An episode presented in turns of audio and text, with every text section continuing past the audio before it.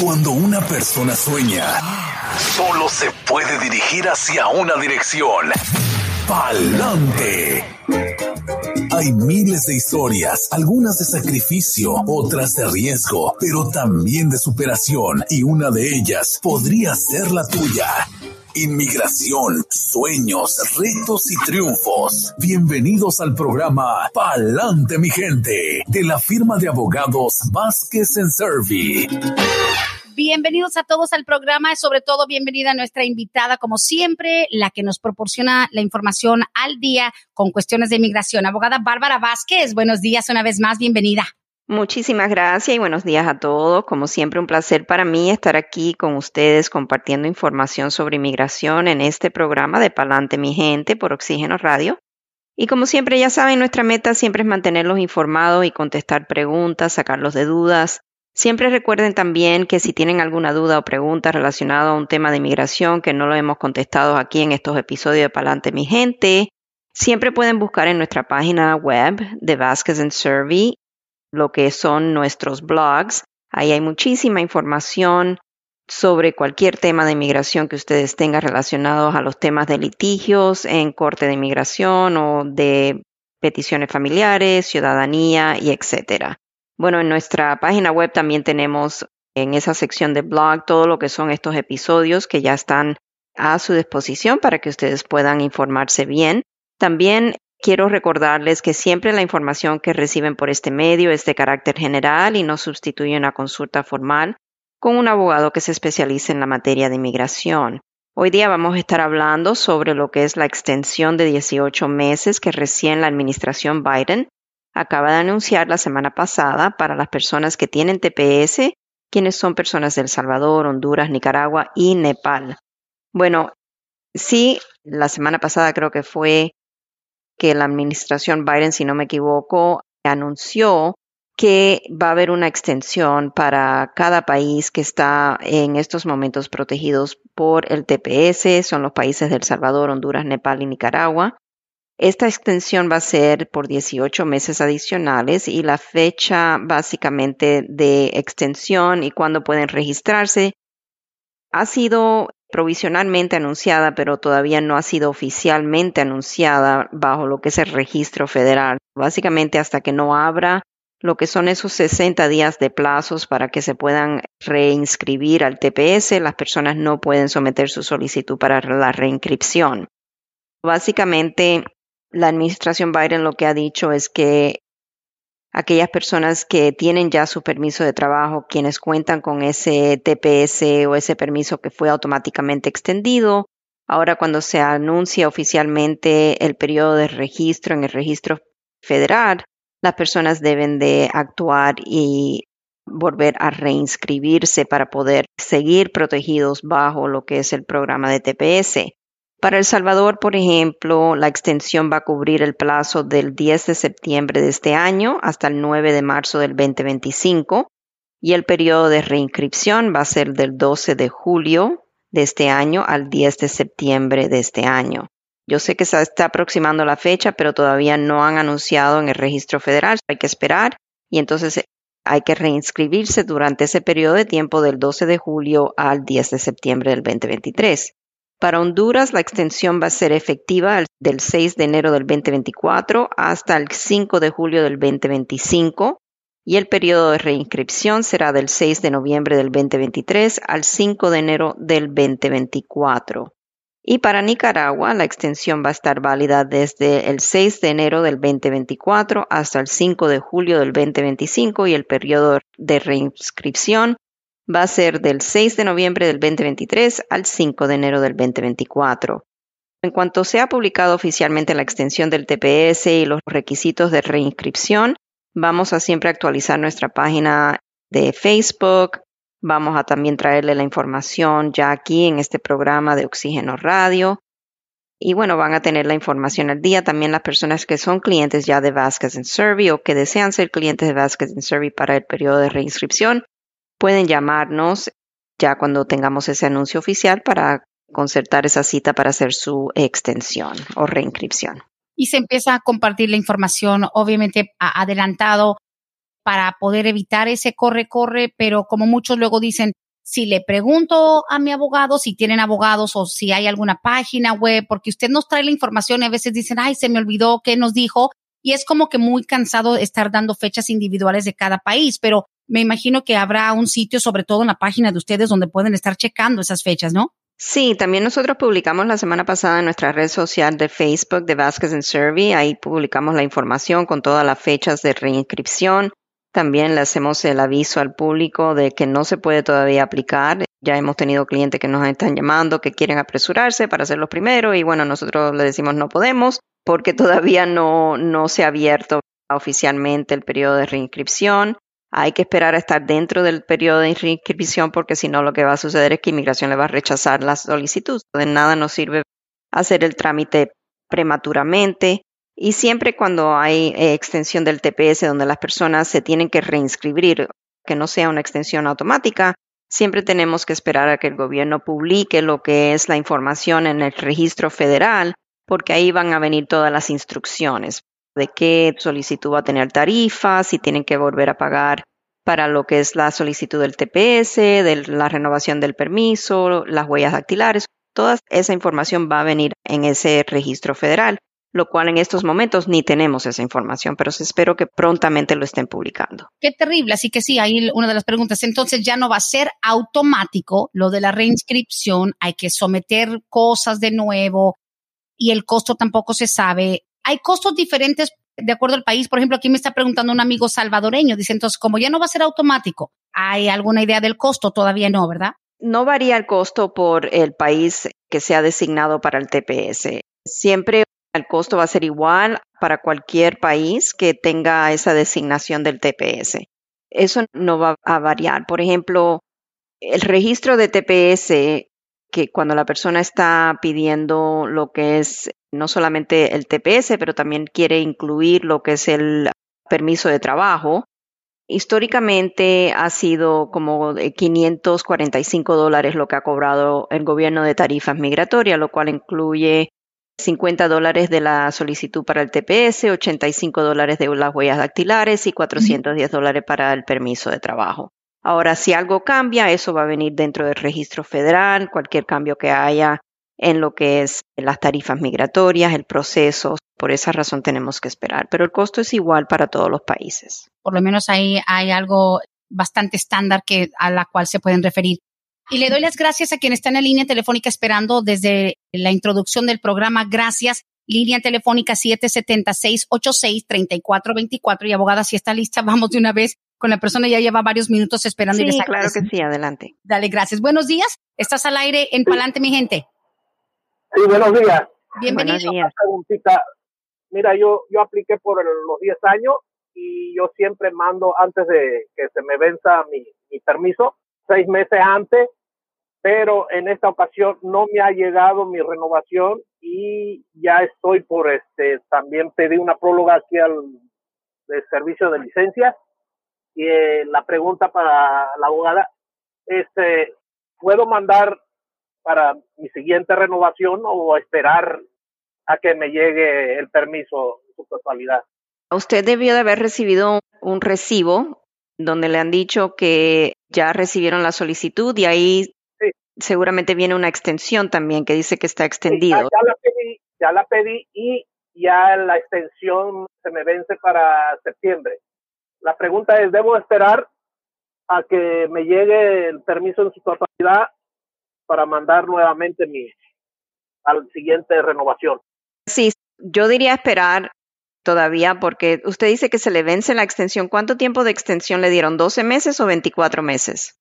No, seis meses. No, no, no, yo estoy hablando del recibo. Cuando usted sometió su solicitud para el, el permiso de trabajo, en el recibo debe decir cuánto tiempo de extensión le han dado. Extensión. Okay, yo voy a, voy a... Revise su recibo porque puede ser que usted tenga 24 meses de extensión.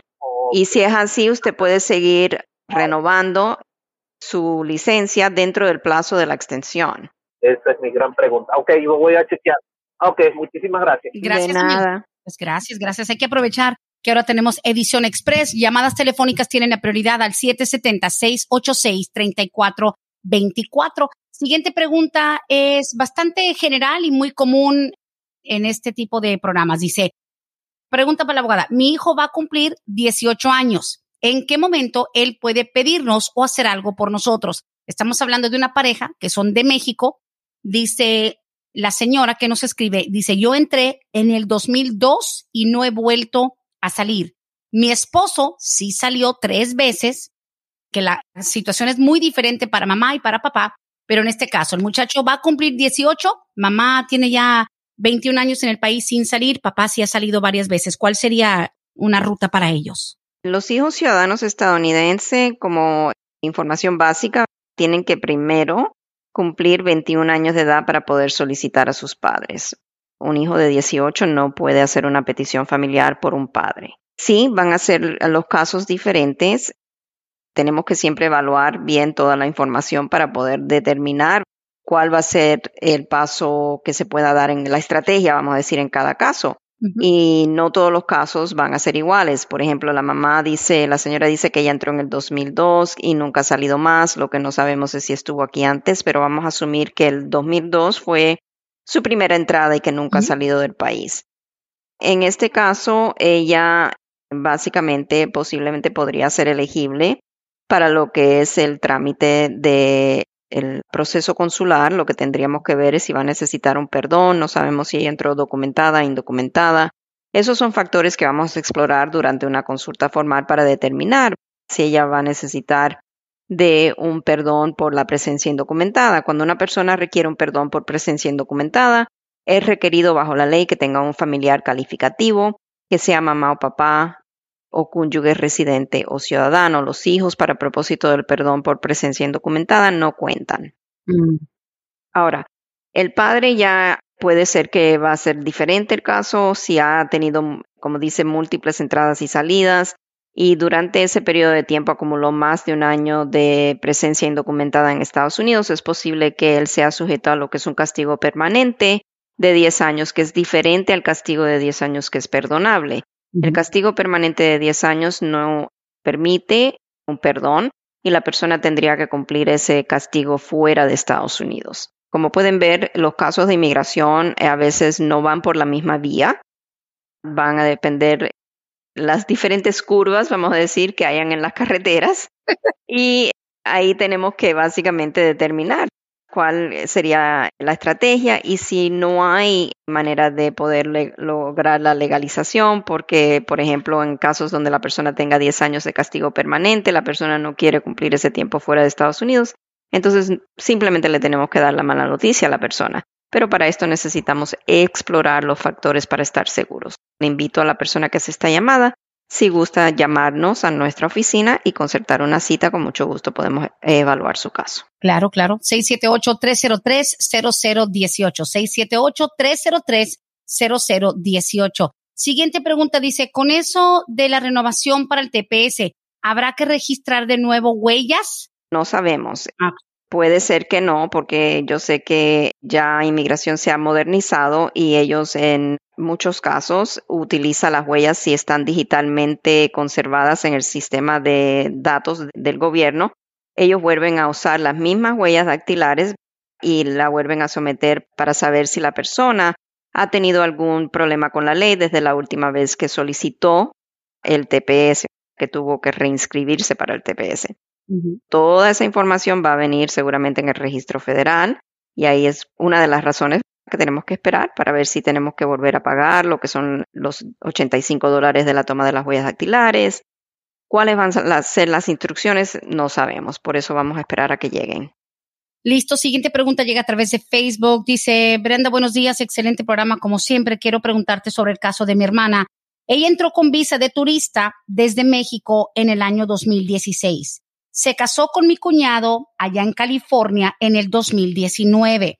Estaban a punto de someter todos los documentos, puesto que él es ciudadano.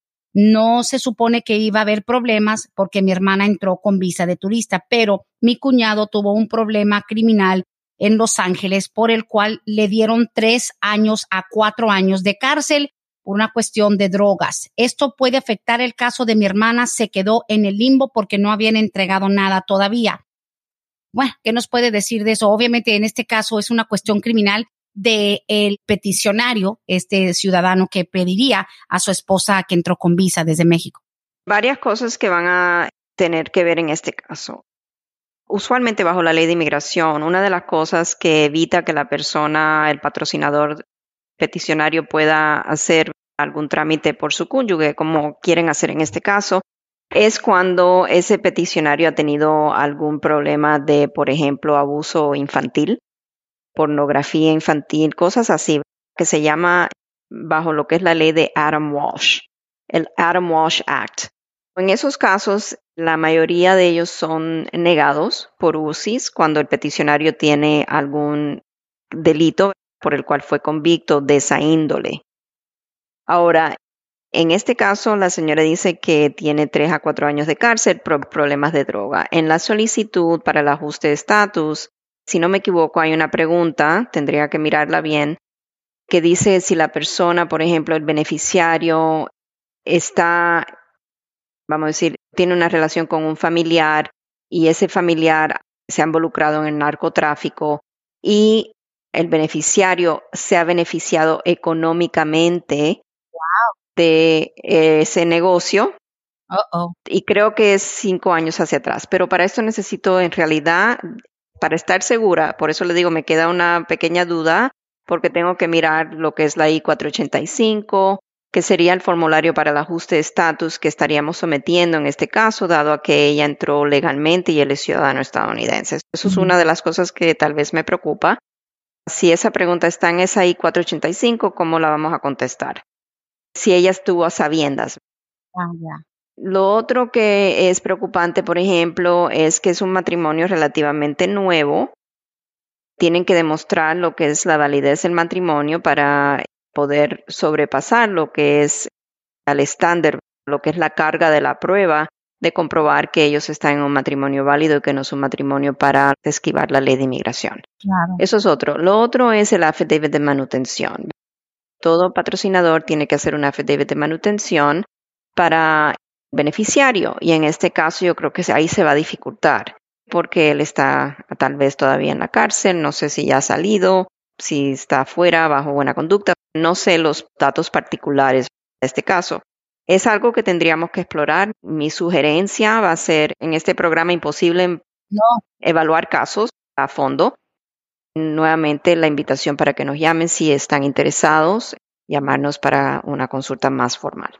Por supuesto. Muchas gracias por la pregunta. Y esta que sigue, a ver, dice, hola Brenda, buenos días. Para la abogada la pregunta dice, no sé cómo preguntarte, un poco complicado, pero tengo un hermano que fue deportado hace como 10 u 11 años. La mujer que él tenía en ese entonces era una americana que lo acusó de violación y pues él corrió con el cargo de violencia doméstica, etcétera, también.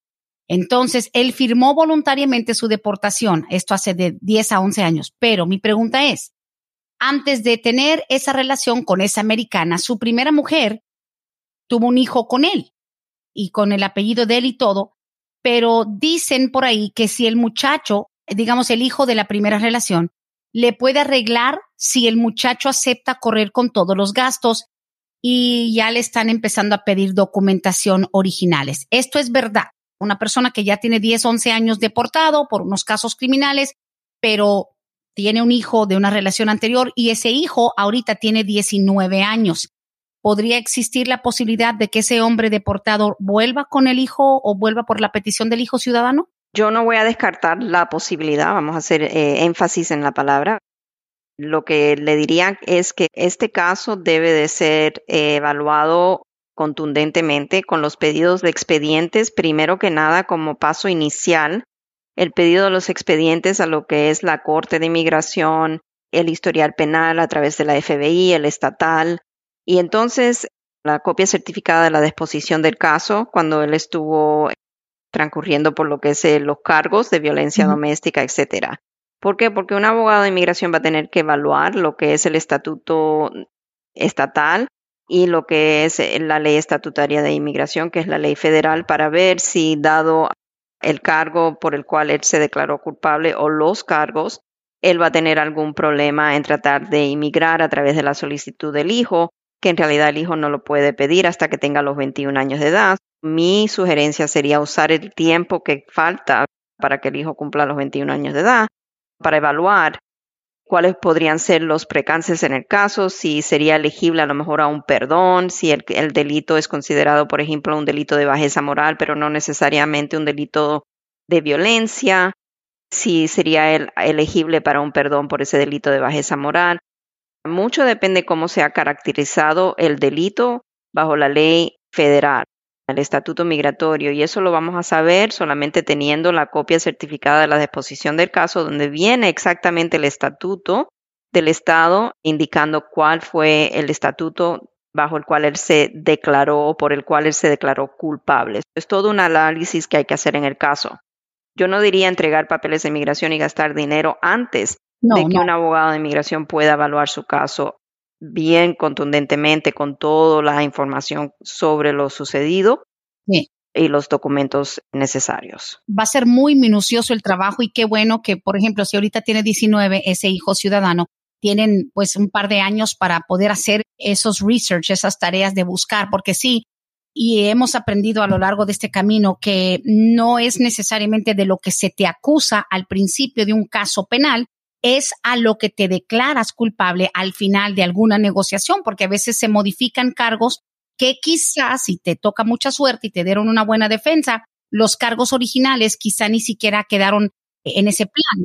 Exacto. Hay tanta información que tenemos que mirar. Y otra cosa muy importante sobre esta pregunta es, no sabemos, porque no nos dice Radio Escucha, si, por ejemplo, el hijo nació fuera de matrimonio, si fue un hijo que nació fuera de matrimonio, aunque el padre esté nombrado en acta de nacimiento, Inmigración va a querer ver evidencias, seguramente va a pedir evidencias de que tuvieron una relación establecida, que el padre figuró en la vida del hijo antes de que el hijo cumpliera los 21 años de edad. No es tan fácil como simplemente decir, ok, voy a someter una solicitud. Hay que de verdad indagar y mirar bien el caso. Y nos ha tocado incluso casos donde un hombre después de 25 años dice, pues yo tuve un hijo allá en Texas con una mujer y ese niño nació aquí. No sé mucho de él, pero quiero saber si me puede arreglar. Pero si no ha existido una relación padre-hijo, aunque haya sangre, va a ser un poquito más complicado el camino. Pero como es una edición express, vamos a seguir con la próxima pregunta porque nos quedan un par de minutos nada más y me encanta que sea tan intenso porque viene mucha información Dice, buenos días, Brenda. Pregunta para la abogada. Y esto tiene mucha información, así que agarre su pluma, abogada. Dice, yo entré ilegalmente en el 2001 de México. Tengo una hija que ya tiene 21 años. Tengo ahorita mismo permiso de trabajo desde el 2014 que me paró la policía por no licencia.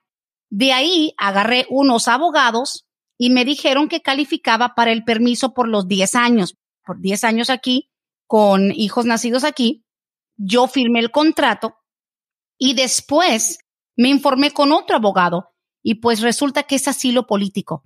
Yo soy mexicana y sé que a los de México es muy difícil que podamos ganar el asilo. Estoy renovando el permiso desde entonces.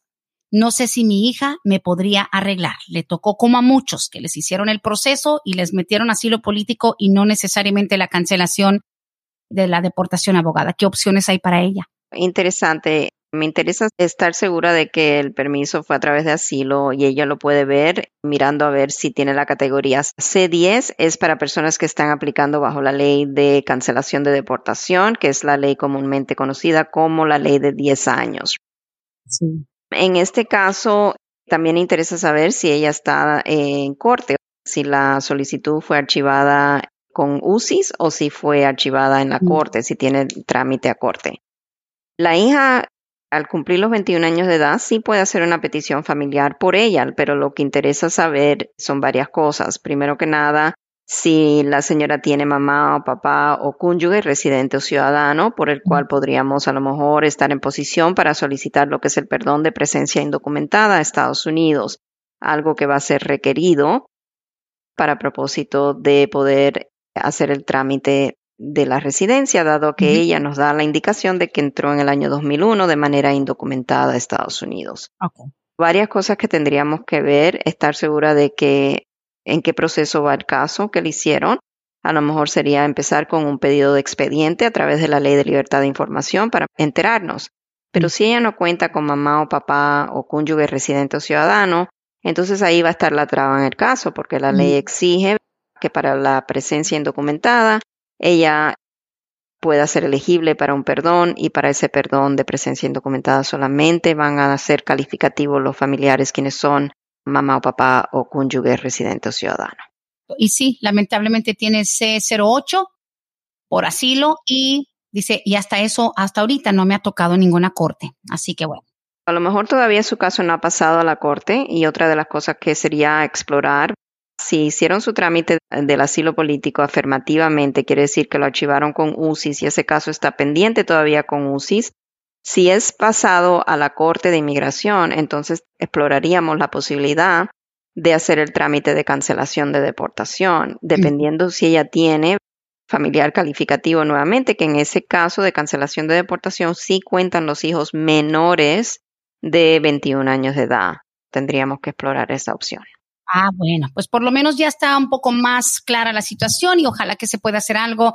En todo caso, les invitamos a todos, 678-303-0018. No importa con quién pidas tu consulta, entre más rápido mejor, ya metiendo el pie por la puerta vas a ser atendido excelentemente a todos los abogados, los paralegales, Vázquez y Servi, como siempre, 678-303-0018. Y por supuesto, abogada, felices de estas ediciones intensas con mucha pregunta y mucho interés de parte del público y nos agrada tenerla al aire cuando en realidad podría decir, mira, vamos a, a, poner una suspensión del programa mientras tanto, pero agradecemos la media hora que nos brinda cada semana. Gracias. Es un placer para mí. Espero la semana que viene poder traerle mucha información. Estoy por salir en 30 minutos para el aeropuerto para lo que es la conferencia anual de la Asociación Americana de Abogados de Inmigración.